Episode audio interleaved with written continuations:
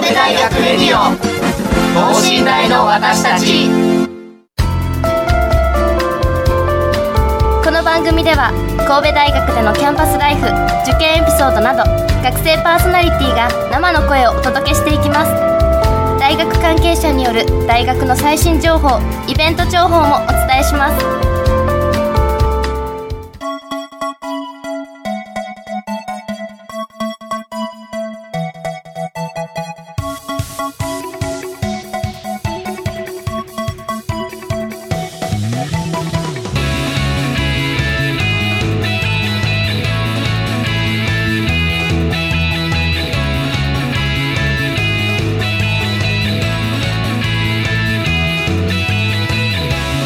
皆さんこんばんは。文学部2回生の八坂貴弘です。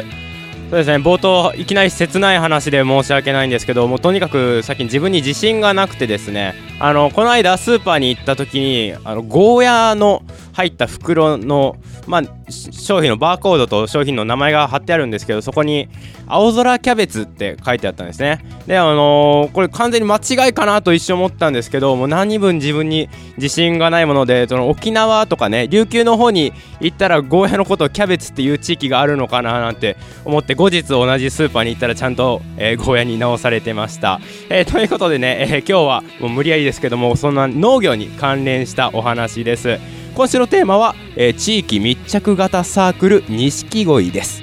兵庫県の中東部に笹山市錦南地区というところがあります。今回のゲスト錦鯉さんはその地区で農業ボランティアをはじめとするさまざまな活動をしているサークルとのこと、えー、またこの度錦鯉のメンバーが、えー、笹山市の地域おこし協力隊に就任されたそうで、えー、その辺りのお話も含めいろいろと伺っていきたいと思います。えー、この後ゲストの登場です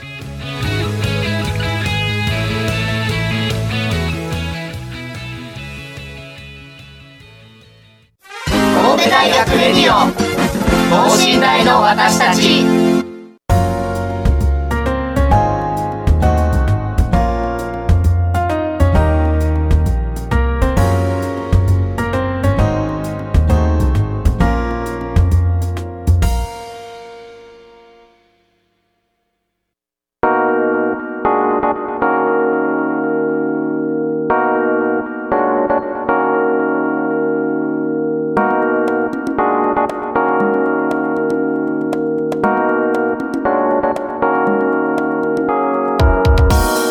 はいということで早速錦鯉さんの、えー、に、えー、登場していただきましょう。こんばんは。こんばんは。いやお名前から伺っていいですか？はい。神戸大学経営学部所属2回生の酒井修斗です。よろしくお願いします。お願いします。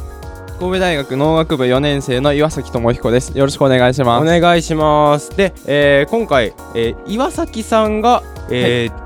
笹山市の地域おこし協力隊に就任なさったんですね、はい、そして酒井さんは、えー、今錦鯉の代表されてい。らっしゃるんですね、い、やじゃあ今日よろしくお願いします。よろしくお願いします。ということで、えー、早速酒井さんにお伺いしたいんですけど錦鯉ってどういうサークルですか？僕はあの新幹線の時にあのブースが出てるじゃないですか、はい、それでまあ見かけはしたんですけどそうなんか錦鯉はえひらがなで錦であのラブの恋って書いて錦鯉なので、はい、これどういったサークルなのかなと。あそうですね。できた経緯なんですけど、はい、あの2012年に農学部開校の科目で実践農学入門っていう科目がありまして、はいはいはい、その科目は、えっと、笹山市の地区に、えっと、神戸大学の学生農学部の学生が1年間それぞれの地区にお世話になって、えっと、農業を学んだり地域行事に参加するっていう、はいはいはい、えっと、科目があるんですけども、えっと、そこで錦南地区にお世話にな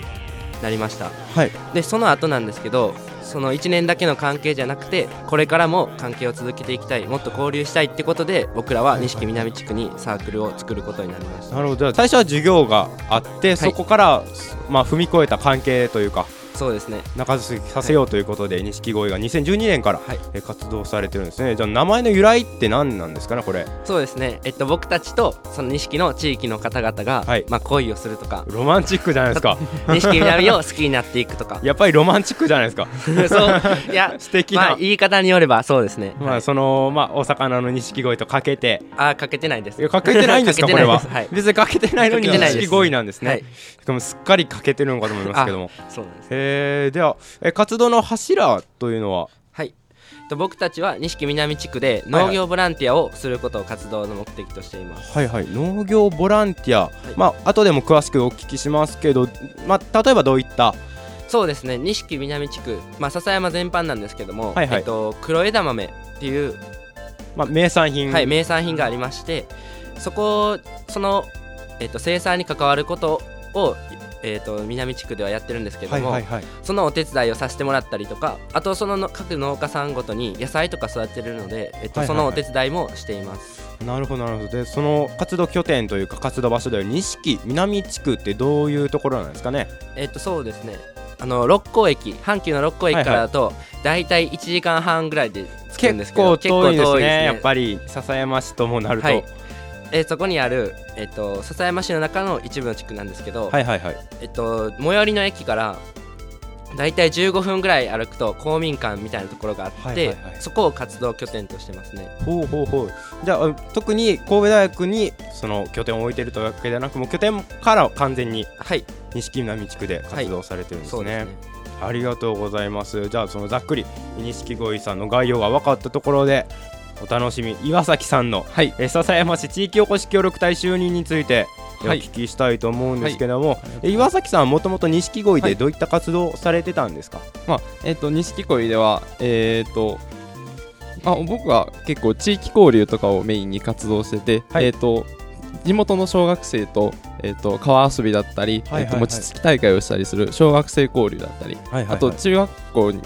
の子供たちに勉強を教えたりっていう、えーと、中学生交流っていうのの、えーと、プロジェクトをさ、えーと、初めから立ち上げたり、はあ、そういうこともやったりします。じゃあもう農業の枠さえ超えて人と関わるような、はい、なさってたんですね、そうですね。あすごいですね。えどういうきっかけでその活動しようというどういう思い思い立ったというか、はい、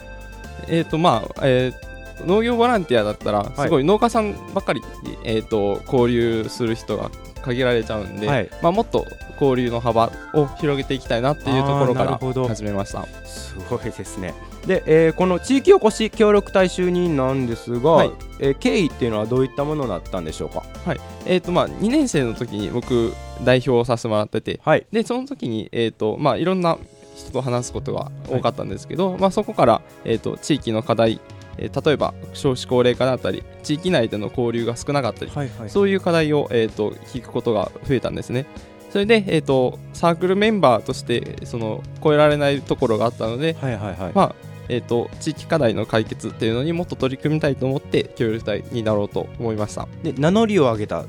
ていうことなんですかね、はい、それは。そうですね。へえじゃあもう錦鯉からあのー、まあ錦南地区と縁を持ってそこはサークルの枠さえ飛び出して、はい。えー、活動なさってるんですね。協力隊として、はい、えどんなことをするんでしょうか？はい、えーとまあ、一番は、えー、地域のコミュニティスペース作りで、はい。えーと、空き家になった古民家を改修して、まあ、地元の方がフラット気軽に立ち寄れるような場所作りっていうのを、まあ、メインにやっていこうかなと思っています。なるほど。ありがとうございます。あの錦鯉の活動の一環から、えー、協力隊になったのかなと思いきやもう錦鯉を飛び出してたんですね。そんな感じですね。岩崎さんは、はい、はい、ありがとうございます。じゃあ、もういった錦すみません、これ錦鯉なんですかね？そうですね。ごめんなさい、錦鯉やと思ってました。いや、大丈夫です。よく、ね、よく間違えられるすごい間違えやすいですね。ごめんなさい、本当に。では、錦鯉さんの、はい、活動に関して詳しく聞いていきたいと思います。はい、先ほども、まちらっとはお聞きしましたが、農業ボランティアについて、どんなお手伝いをするんですかね、その黒枝豆とかに関しては。あ本当に最初の種をままいたりするところから、はいは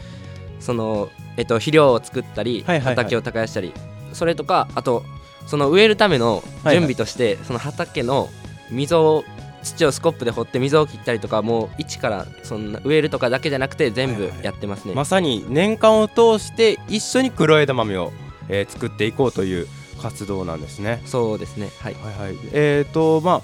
いろんな農家さんとお仕事されると思うんですがどんな農家さんがいらっしゃいますか？そうですね。基本的には意識の人たちは黒枝豆をやっぱり土地柄作ってる人が多くて、やっぱりそれぞれ同じ黒枝豆を作ってるんですけど、はい、作り方とか栽培方法に違いがあったりしてそれも面白いですね。すね。はい、じゃあ、あのー、いろんな農家さんと1年を通していろいろな農家さんとそうですね。今錦鯉が受け入れてもらっている農家さんは、えっと、25くらい25ぐらい農家さんがあるんですけど、それぞれやることが違ってでも皆さん優しくてとても楽しいいいですね。でも25も農家さんがいらっしゃるとその総量というかすごい数の黒枝豆が笹山市の錦南地区ではできているんじゃないですかね。そうですね。僕らがお手伝い行けてないところもそたくさんあるので、はいはい、やっぱり10月豆の収穫時期になると一面豆畑みたいな感じですね、ね、相当忙しそうですけれども。はいありがとうございます。で、えー、実際体験した活動の話。うんもうお聞きしたいんですけどそうですね。一番これをお手伝いの中で大変だったなっていうのはそれぞれございますか？えー、と僕なんですけど、はい、その稲も作ってて米も作っている農家さんのところにお手伝いに夏に行った時に、その米と稲と稲の間に冷えっていうちょっと背の高いはいはいはいはい。植物っていうのが雑穀雑穀が生えるんですけど、それを手作業で一日中買ってたのがちょっと大変やったなっていうのは覚えてます。田んぼを歩きながら冷えを見つけては抜き見つけては抜きっていう、ね、もう稲と稲の間にずっと生えてるんでそれを一日中ですか、はい、終わらなかったです。すごい。大変ですね、はい、じゃあ、えー、岩崎さんは、はい、えーと、僕は10月の枝豆の収穫の時に、えーととある農家さんがですね、えーと、200キロさ300キロの注文が来てて、それが全然処理しきれてないどうしようっていう感じだったんですけど、はい、その時にえっ、ー、と錦鯉のメンバー10人ぐらいで送り込んで2日間で全部仕上げたっていうのがあって、はいはい。その200キロ仕上げるというのはどういう作業えっ、ー、と枝豆をえっ、ー、と鞘をえっ、と枝から外したりとか、はいはいはい、あとはえっ、と笹山は結構枝とその鞘だけを残してえーと、綺麗に揃えて出荷するっていうのが多いんですけども、えーと、葉を葉っぱを切ってでそういう束にしてっていうしゅ、えーと、出荷準備っていうのですね。を200キロ。200キロ300キロ分を。はいそうです。えー、それをえ期間としてはどのくらいの時間で？えっ、とまあ土曜日と日曜日2日間の農家で？そうですね、えー、すごい、はい、大変ですね。やっぱり収穫の時期って一番忙しくなるんですかね、いいやすごいですね、まあ、大変の中にもすごいやりがいを感じるので、それがまあ錦鯉の魅力とか、まあ、また来たいなっていう思ったりもしますね、そういうその苦労した中でこう出荷されてるのをまあ見たりはするんですかね。はい。トラックに乗せられて、ねはい、その時もすごいなん達成感とかあるんですかね。そうですね。並々ならぬ達成感でしょうね。2日で300キロの 枝豆を仕上げる自信はないですね。僕にややってって言われても。さあ素晴らしいえっ、ー、と、えー、錦鯉さんでは農作物の生産も、え販売もされているということなんですけど、これ錦鯉ファームってあるんですね。そうですね。錦鯉、えー、まあ錦鯉、まあ錦鯉の略称とファームは、まあアルファベットで書かれてるんですけど、これは何なんでしょうか？えっと。今全国でもそうなんですけど、はい、やっぱり錦南地区にも耕作放棄地って言ってもう管理しきれなくなった土地が、まあたくさんあるわけで、えっとそれをお借りして僕たちも自分で黒枝豆を主に作ってます。はいはいはい、はい、この西恋ファームはどこにあるんですか？えっと錦南地区の中にえっとその前言った活動拠点の近く、はいはい、歩いて行ける距離に。公民館が。公民館から歩いていける距離に畑を持ってます、徒歩5分ぐらいのところですね。それもその工作基地って結構まあ荒れ地というかもう雑草がいっぱい入ってたりするところからも全部整備してそうですね。はいへえでもすごい時間がかかりますよねそういうこと。を一からするとなると。そうですね。僕たちがその農業ボランティアで、まあ、学んだ知識とかも生かしながら、あとは地域の方々にもちょっと僕らどうしても週末しか行けないんで、協力してもらいながらなんとか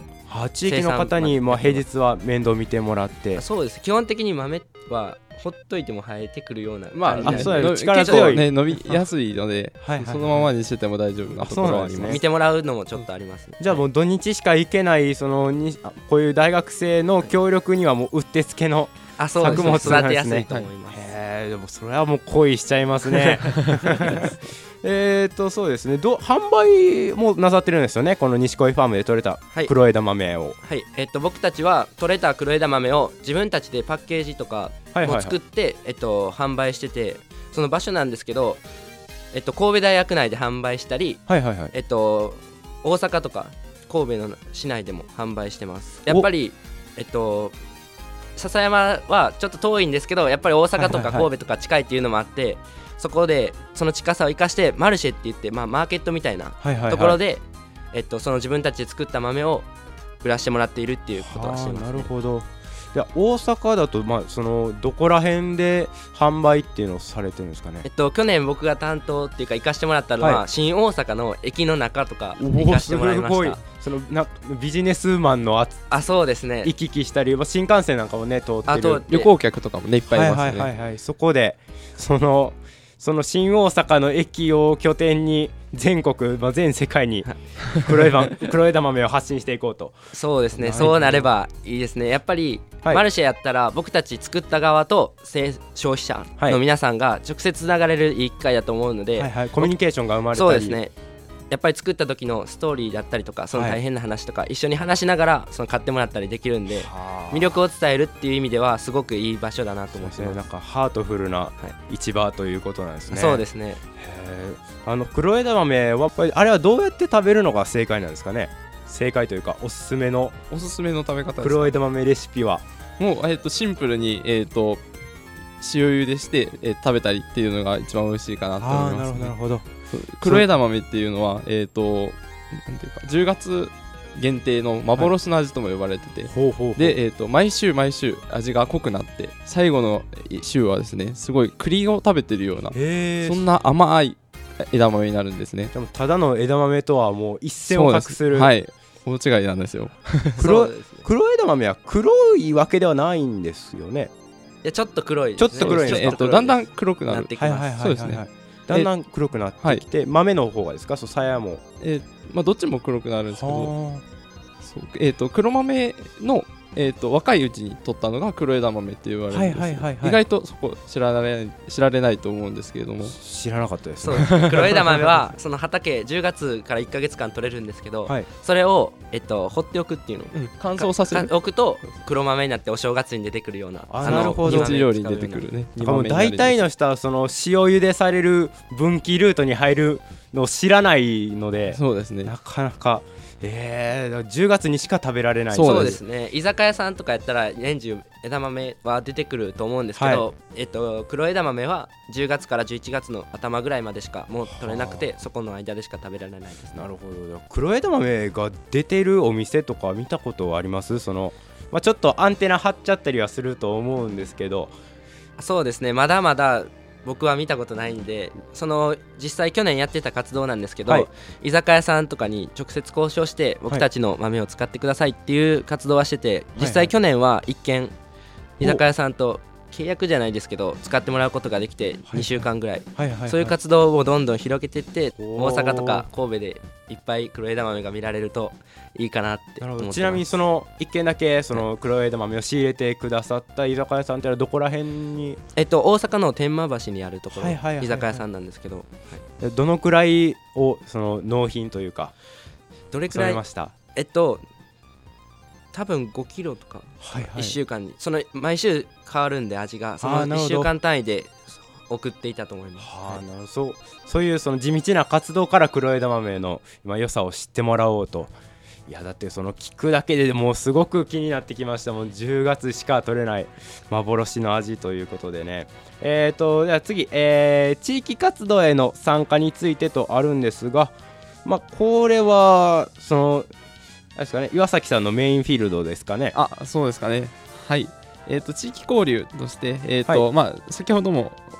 えーと、申し上げたんですけど、はい、地域の小学生と,、えー、と交流会を行ったり、はいはいはい、まあ、そういう時には、えーとまあ普段の遊びではなかなかできないような川遊びだったりとか、はいはいはい、あとは、えー、とフェイスペイントだったりフェイスペイント。あとは、えー、餅つき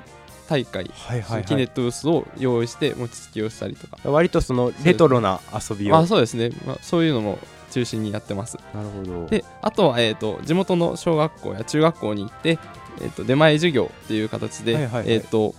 まあ、小学校3年生に対しては、えーと、黒豆の育て方をこちらから、えー、とプレゼンテーションしたり、はいはいはい。えー、と6年生に対しては中えー、と僕らが中学校高校生の時にどんなことをしてたかなとか、えー、と大学入って今どういう勉強をしてるか、将来の夢とかそういうキャリア教育の、えー、とプレゼンテーションを行ったりしてます。なるほど。その反応っていうのはあるんですかね？そのなんか返ってくるもの。そうですね、えーと、結構そのじ、えーと、田舎の方は、えーと、大学生っていう層は結構少ないんですよね、はいはいはい、だからまあそういう、まあ、ちょっとお兄ちゃんお姉ちゃんぐらいの層と,、えー、と交流することがすごい、えー、と子供たちにとっても刺激的になってるみたいです。はいはい。ありがとうございます。何年ぐらいやられてるんですかね、その活動は。おまあ、小学生と交流したり、は。い、ね、交流は、えーと、僕が1年生の時から始まったので、はいはい、えーとまあ、今年が4年目とかになりますね。毎年一番楽しみにしてるイベントとかありますか？地域のお祭りとかも結構あったりするんですよ、はいはいはい。はい、で、えーと、小さなお祭りがあってでそこでみこしを担いだりとかあと夏のはビンゴ大会とか出店のお手伝いとかしたりして、はいはい、まあ、そういうのはすごく楽しみにそういうのもすごく楽しみにしてますね。ありがとうございます。じゃあもうその小学生の中に溶け込んで、まあ、なんか土日だけ外から来るお兄ちゃんみたいな感じでずっと接してるんですね。じゃあもう4年もやってらっしゃると、まあ、小学3年生だったら中学1年生に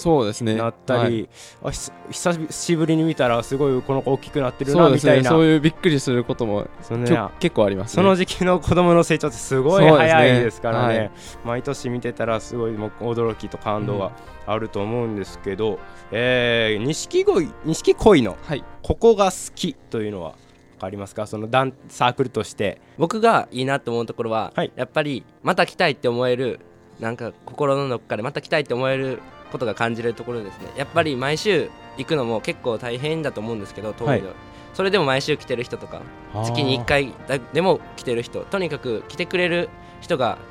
居続けるっていうのはやっぱり、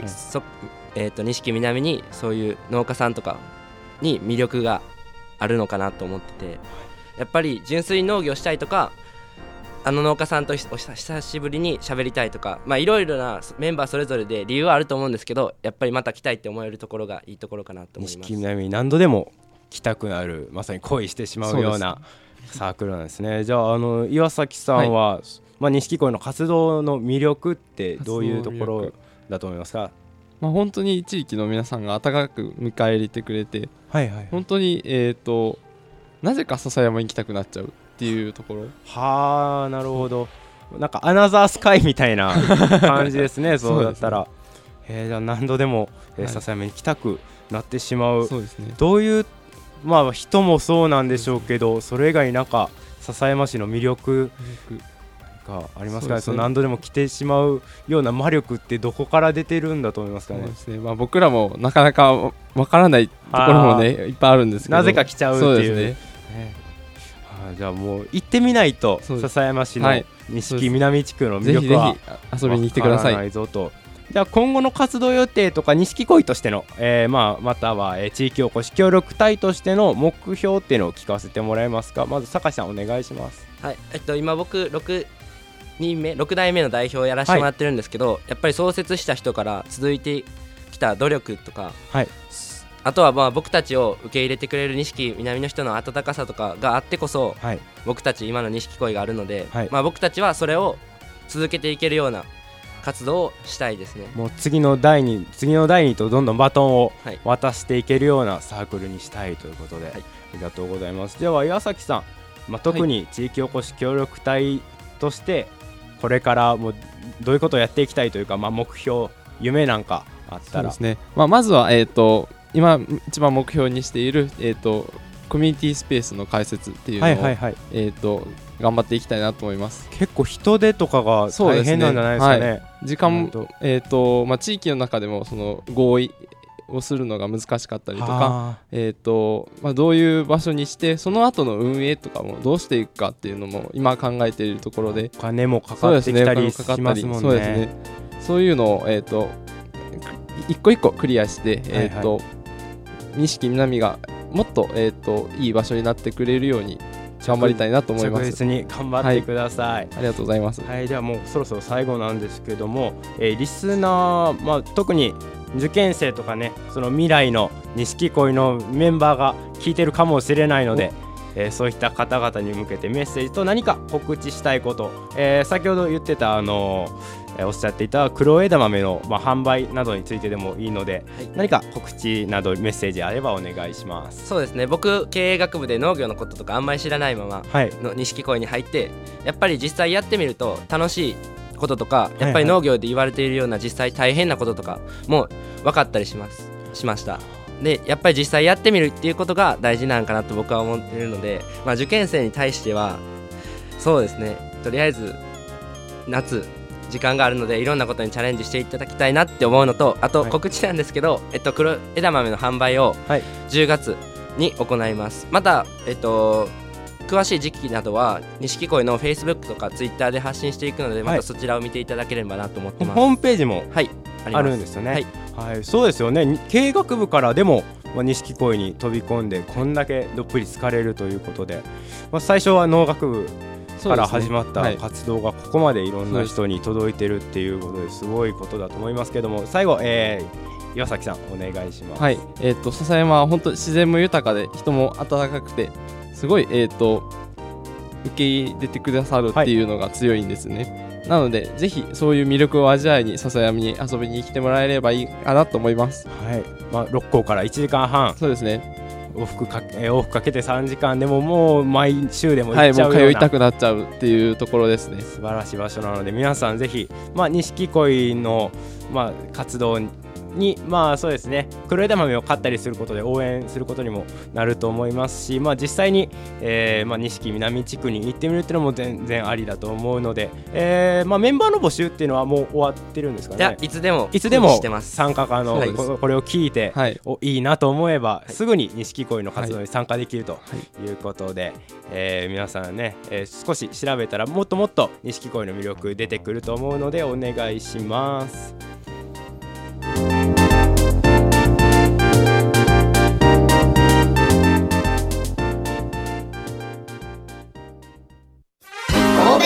レディオ。等身大の私たち。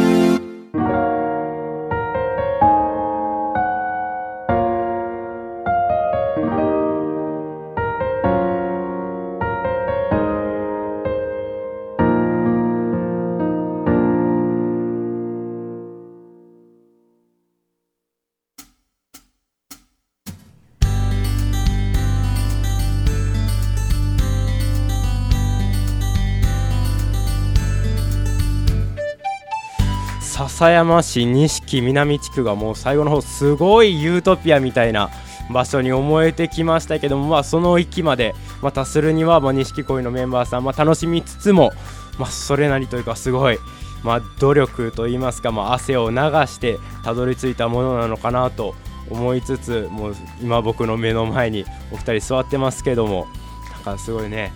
すごいもうなんていうかね僕の語彙を超えたすごい人やなと思ってしまいましたね。いやお二人、まあ、再び登場していただいて、はい、えー、まあ、今日感想どうでしたか？お願いします、えーと、相当緊張したんですけど、はい、まあ、少しでも錦南のいいところが、はい、えーと、伝わって伝わる伝えることができたらいいかなって思います。えっと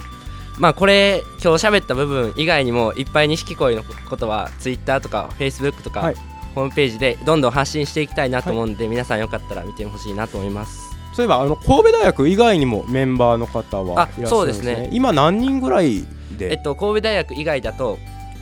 数十人 OB とか OG の皆さん社会人になってからも西恋には、はい、足を運んでくれる人もいるのですごいですね。もうやみつきなんですねもう笹山市に、はい、仕事が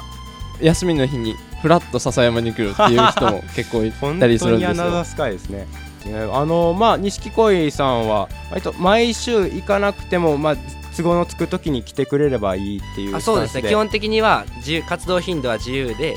僕なんか去年は13回しか行ってなかったりするんですけど、はいはいはい、毎週来たりとか月に1回とか自分が来たいって思えた時に行けるっていうのがまあいいところかなと思います。はい、なるほど。まあ、そういった形で、えー、どんどんまた次の代次の代ともこの後末な今後末永く錦鯉さんと、まあ、錦南地区の、まあ、つながりが、えーまあ、保てばいいなと、えー、思いつつそろそろお別れの時間です。えー、ということで今週は、え文学部2回の八坂隆弘がお届けしました。それではまた次回。さようなら。ありがとうございました。ありがとうございます